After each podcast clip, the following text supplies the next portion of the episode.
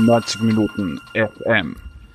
Einen schönen Freitag, liebe Fußballfans und Fußballfreunde am Tag nach der 0 zu 1 Niederlage zum EM-Quali-Auftakt gegen Polen.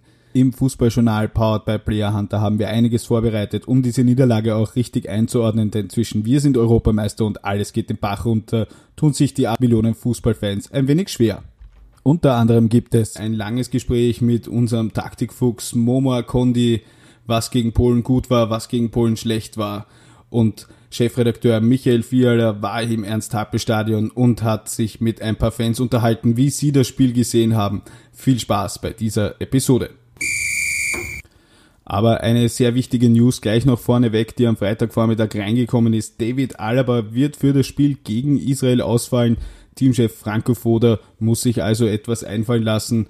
Aber das muss ja sowieso, denn gegen die Israelis helfen jetzt eigentlich auch nur noch drei Punkte. So viel zu den aktuellen News. Nun zum Beitrag von 90 Minuten AT Chefredakteur Michael Fiala. Österreich hat den Auftakt zur EM-Qualifikation gegen Polen nach durchaus ansprechender Leistung verloren. Ich wollte von den österreichischen Fans nach dem Spiel wissen, ob die Niederlage verdient war, woran es gelegen hat und wie sie die Chancen auf die restliche Qualifikation nun einschätzen. Ja, der Auftakt ist jetzt mit 0 zu 1 verloren gegangen. Wie, wie sieht das Fazit aus? War das mehr Pech oder was verdient? Naja, ich sage mal, im Endeffekt ist unglücklich verloren. Wir hätten die Chancen gehabt, ein paar. Aber Polen ist halt einfach eiskalt. Und die machen die Tore und ja, aber aufgeben kann man einen Brief. Und wir werden die Qualifikation noch schaffen. Pech war es insofern, dass wir das Goal vom Janko nicht gemacht haben. Also wenn du den Sitzer drinnen hast, dann steht es 1-1 und das wäre das gerechte Ergebnis gewesen. Polen haben schon die eine oder andere Chance gehabt, aber wenn man die 90 Minuten hernimmt, muss ich sagen, sind wir nicht chancenlos gewesen.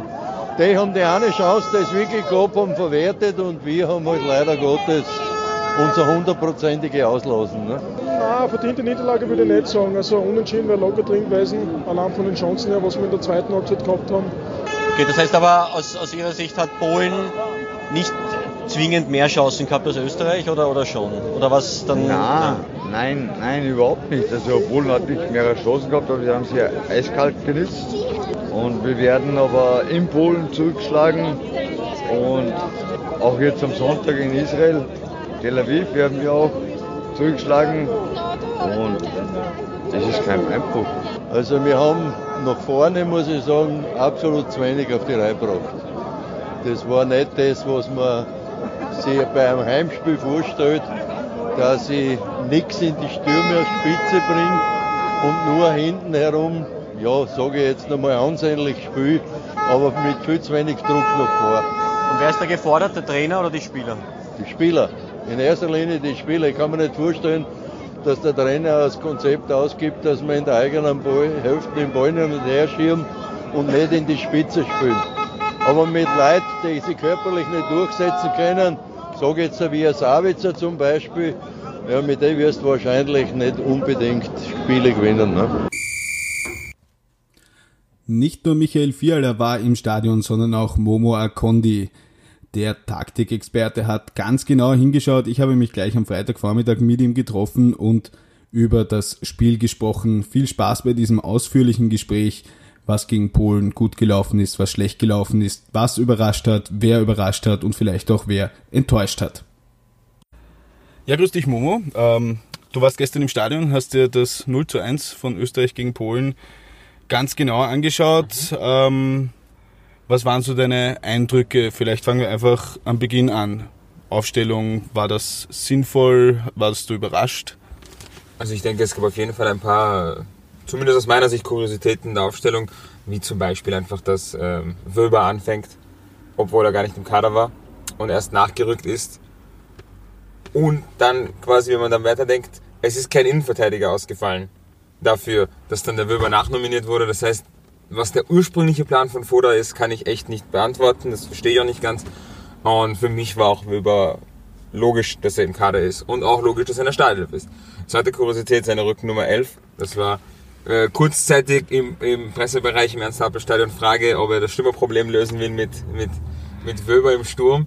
Aber nein, Spaß beiseite. Von der Aufstellung her Dreikette erwartet. Ähm, Wöber vielleicht überraschend, aber dann doch nicht so überraschend, vielleicht nur kurios in der Entstehung. Und ja, vorne äh, haben wir nicht so viele Spieler im Kader gehabt, die jetzt hätte bringen können. Äh, Teamchef oder war klar, dass Anatovic spielen wird, es war klar, dass Sabitzer spielen wird.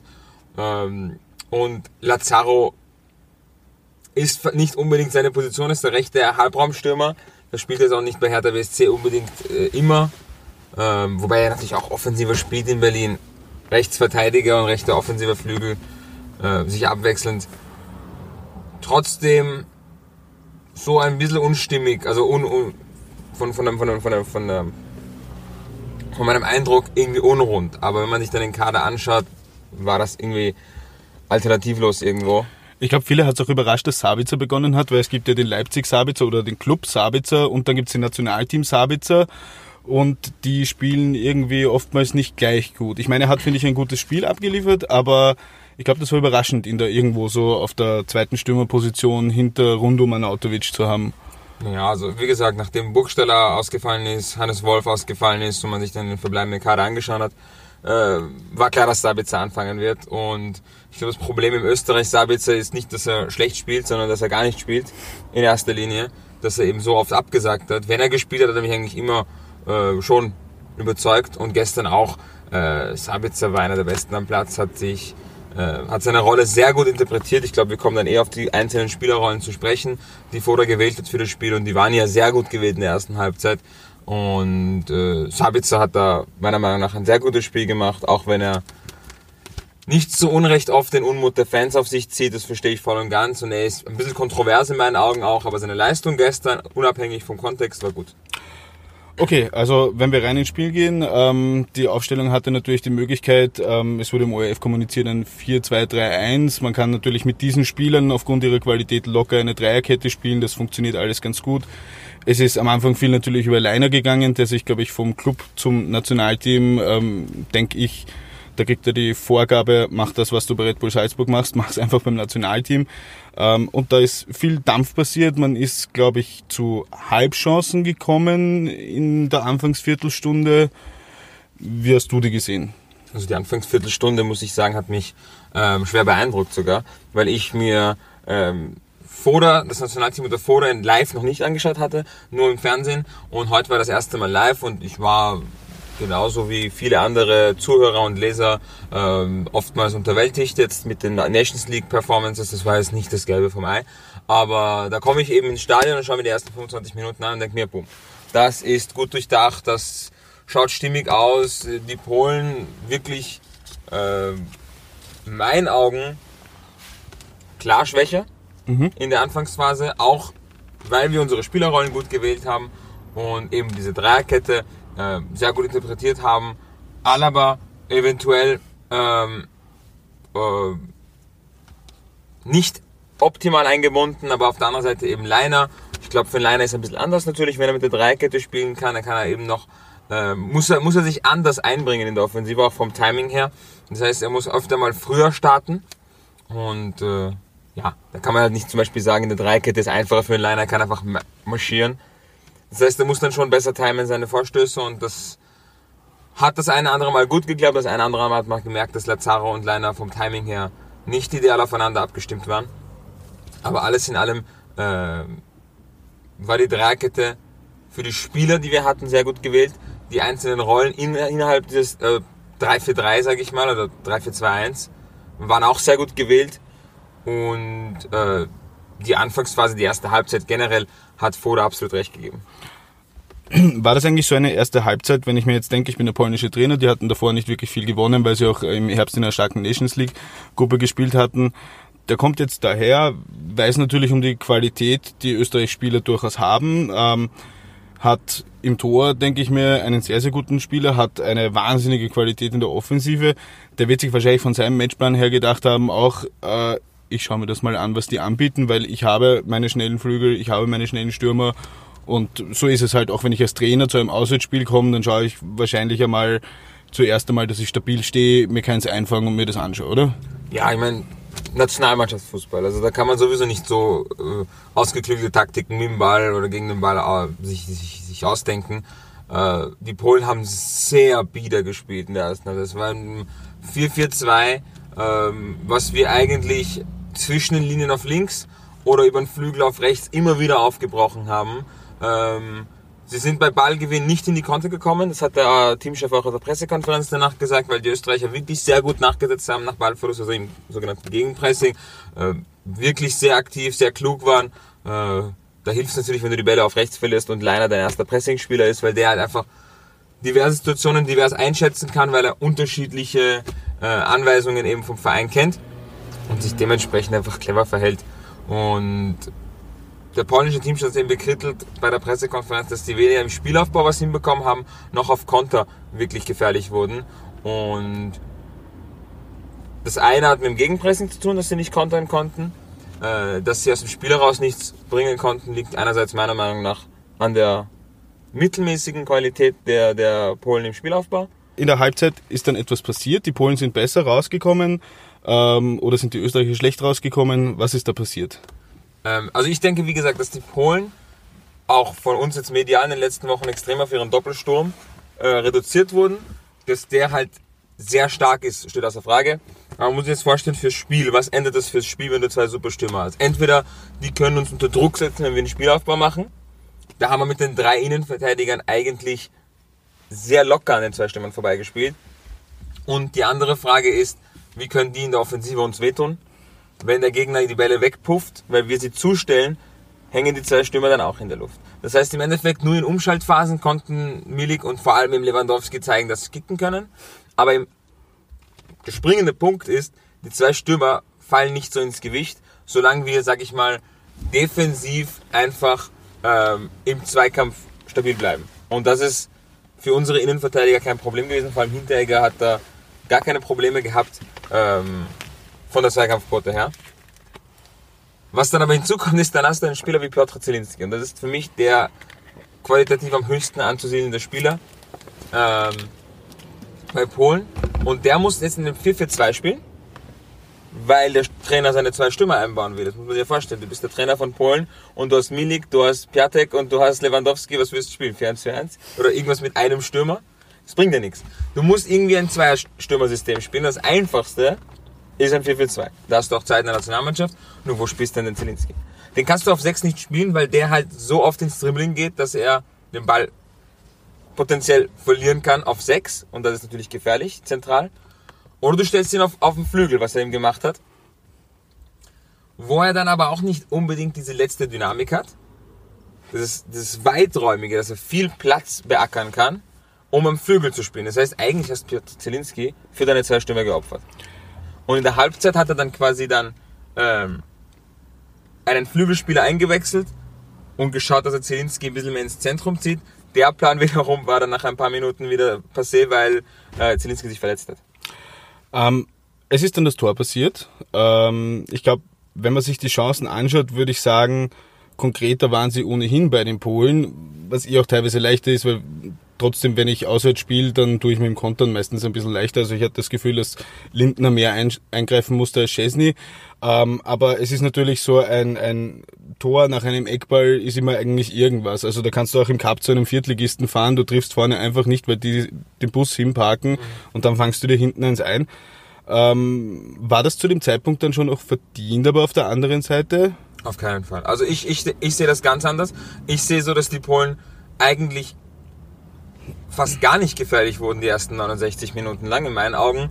Ich glaube, sie hatten ein, ein oder zwei Situationen, wo es halt im Umschalten so ein, so ein 50-50 Ball, so ein, so ein 50-50 Ball, ein Abprallauf zu ihnen hinflog und sie dann quasi ein bisschen gefährlicher wurden. Aber in meinen Augen haben die Polen die ersten 69 Minuten gar keinen Stich gemacht. Kurz nach der Halbzeit waren es gefährlich, aber dann hat Österreich sich gefangen und das Tor in der 69. nach dem Eckball war entgegen des Spielverlaufs in meinen Augen. Und vollkommen überraschend eigentlich, weil die Österreicher davor schon sechs Ecken wirklich kompromisslos verteidigt haben.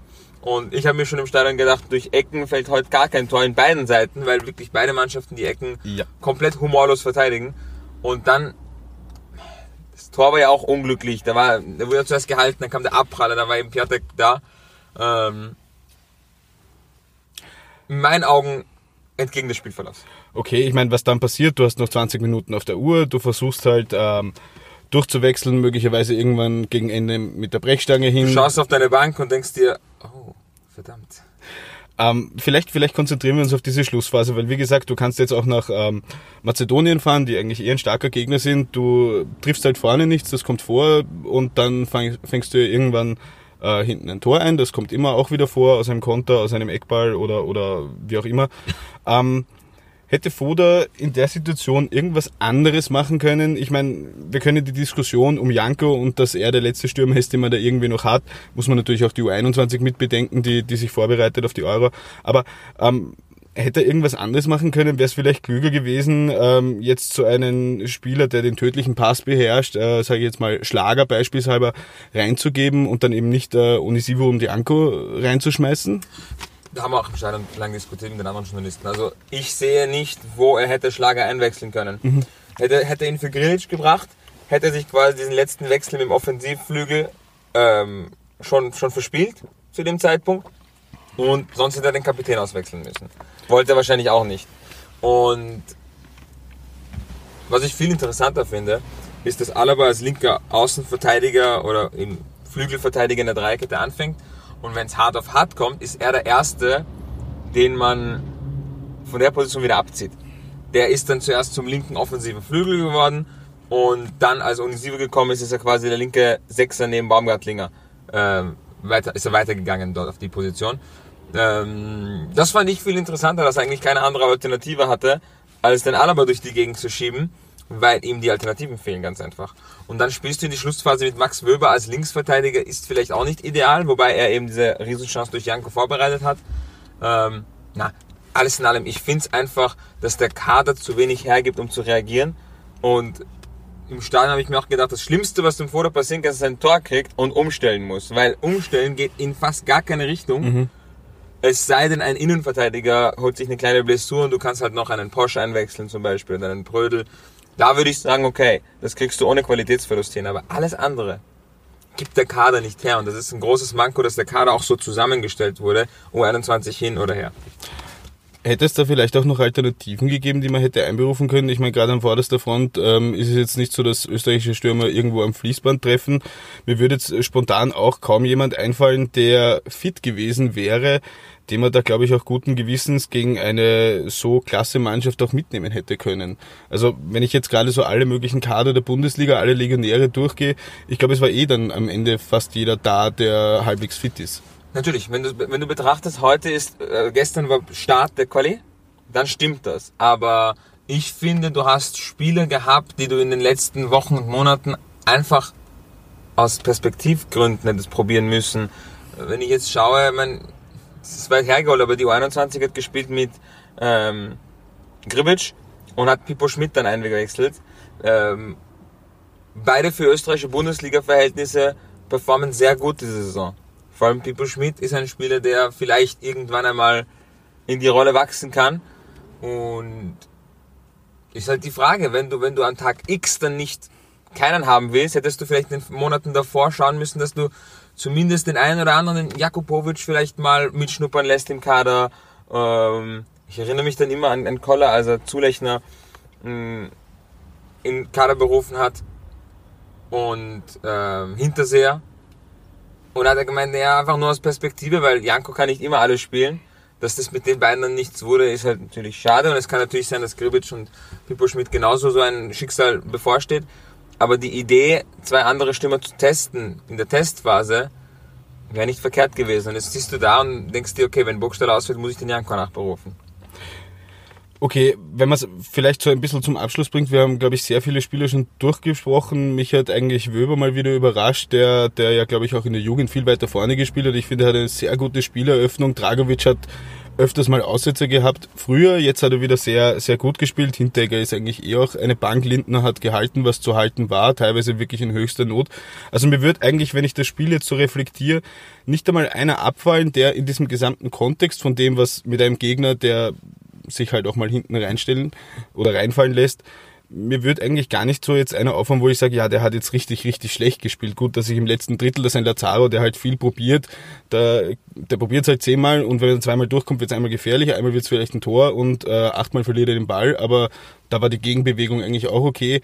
Mein, am Ende, wenn man auch noch diese Janko-Chance hernimmt, den er vielleicht sogar mit dem Fuß ins äh, Verlängern hätte können, meiner Ansicht Ich nach. hätte mit der Brust, ich dachte mit der Brust hätte er ihn einfach ins Tor lenken können. Ich, weil gl- ich glaube, er hätte alles machen können in der Situation. Weil mit dem Kopf ist er aber nicht mehr hingekommen von der Ja. Höhe und er konnte die Stirn nicht mehr Ja. an den Ball drehen. Ich habe gedacht, mit der Brust hätte er einfach den Ball ins Tor lenken können. Aber ich habe auch 15 Zeitlupen sehen dürfen danach. Aber wenn man es wenn man's eigentlich so zusammenfasst, eigentlich, wenn ich so an die letzte erfolgreiche M-Quali denke, äh, wo man in Schweden mit einem Unentschieden angefangen hat, ich glaube, es hätte sich niemand, der auf dem Feld gewesen ist, darüber aufregen dürfen, wenn dieses Spiel Remis ausgegangen wäre. Nein. Aber vielleicht, vielleicht schauen wir uns nochmal an, was so die Schwächen vielleicht jetzt insgesamt waren, was dir noch aufgefallen ist. Also was mir eben aufgefallen ist und was ich auch bei der Pressekonferenz äh, den Teamchef gefragt habe, ähm, war die Rolle der zwei Flügelspieler, sage ich mal, äh, Sabitzer und Lazaro, wobei ja nicht immer am Flügel spielen, die sind ja immer wieder so eingeruckt gewesen. Äh, Voda hat gemeint, nach 25 Minuten ist das Flügelspiel ein bisschen abgefallen. Und mich hätte eben interessiert, äh, inwiefern sich diese Rollen untersche- unterschieden haben zwischen Lazaro und Sabitzer. Weil in meinen Augen war es so, dass äh, wir über links mit Wöber versucht haben, zwischen die Linien zu spielen. Das heißt quasi vertikal die Li geraden Pass äh, flach auf den eingerückten Sabitzer. Und auf rechts hat Lazaro eher versucht, an die letzte Linie zu gehen und er versucht, auf die Höhe von Anautovic zu gehen, um mehr oder weniger dort die Viererkette zu binden mit Anautovic und Platz für Leiner zu schaffen. Wenn Lazaro mal am Flügel war, haben wir das Timing angesprochen, hat Lazaro versucht reinzurücken und den Ball, ähm, den flachen Ball von Dragovic auf Leiner zu öffnen, indem quasi Lazaro am Flügel anfängt, dann in die Mitte rückt und sein Gegenspieler sich denkt, ui, da muss ich jetzt mit und dann ist keiner bei Leiner. So. Und auf links hat das alles sehr gut funktioniert. Auf rechts denke ich, ist einfach ein klarer Qualitätsabfall im Spielaufbau zwischen Dragovic und beispielsweise einem Wöber oder beispielsweise einem Danzo oder beispielsweise auch einen, einen Lienhardt im 21-Team. Ähm, Lienhardt hat ja auch einen A-Nationalmannschaftseinsatz gehabt. Ich glaube, das letzte Spiel von Koller war das. Ähm, und auch, und jetzt aufgepasst, auch Brödel spielt diesen Ball öfter, besser, mutiger, vielleicht qualitativ schwächer, aber er traut ihn sich zu. Und was mich am meisten stört, ist, wenn man in der Schlussphase schaut, hat Dragovic dann alle Bälle, die er in der ersten Hälfte sich nicht zugetraut hat, gespielt. Einzig und allein aufgrund des Ergebnisdrucks. Und ich denke, dass es die Mannschaft langfristig bremst, wenn man ähm, im Spielaufbau so agieren wie man agieren will. Und quasi ähm, die Pässe dem Gegner wehtun nur auf links spielen kann und nicht auf rechts. Also denke ich, sollte Foda da in den nächsten Wochen und Monaten schauen, dass er Dragovic langsam aus dem Team rausnimmt und durch einen Spieler wie zum Beispiel Porsche dann so Lienhardt ersetzt, die in meinen Augen in der Spieleröffnung viel stabiler sind. Und äh, ja, also Dragovic gegen den Ball hat auch stark abgelassen in den letzten Jahren. Ähm, hat auch letztens wieder bei Leverkusen ein, zwei Tore. Nicht unschuldig, sag ich mal. War in meinen Augen eine große Schwäche. Eine weitere Schwäche, die mir aufgefallen ist, war eben das Spiel gegen den Ball, äh, weil Foda hat sich bei der Pressekonferenz darüber erfreut, dass man im Ballbesitz das und das richtig gemacht hat und gegen den Ball haben wir sie hoch zugestellt.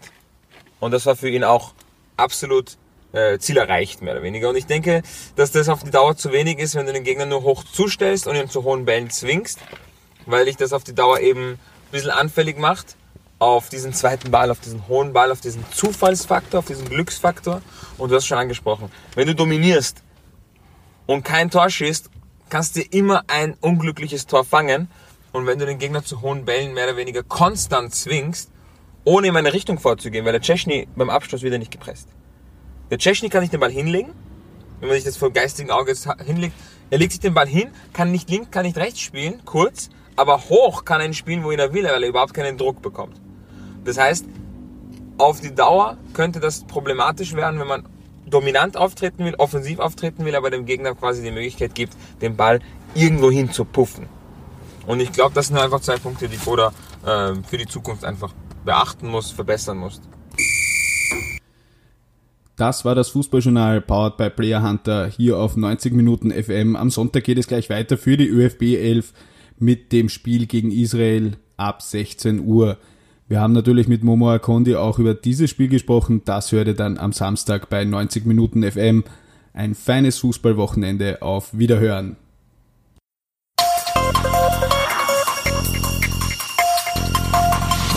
90 Minuten FM.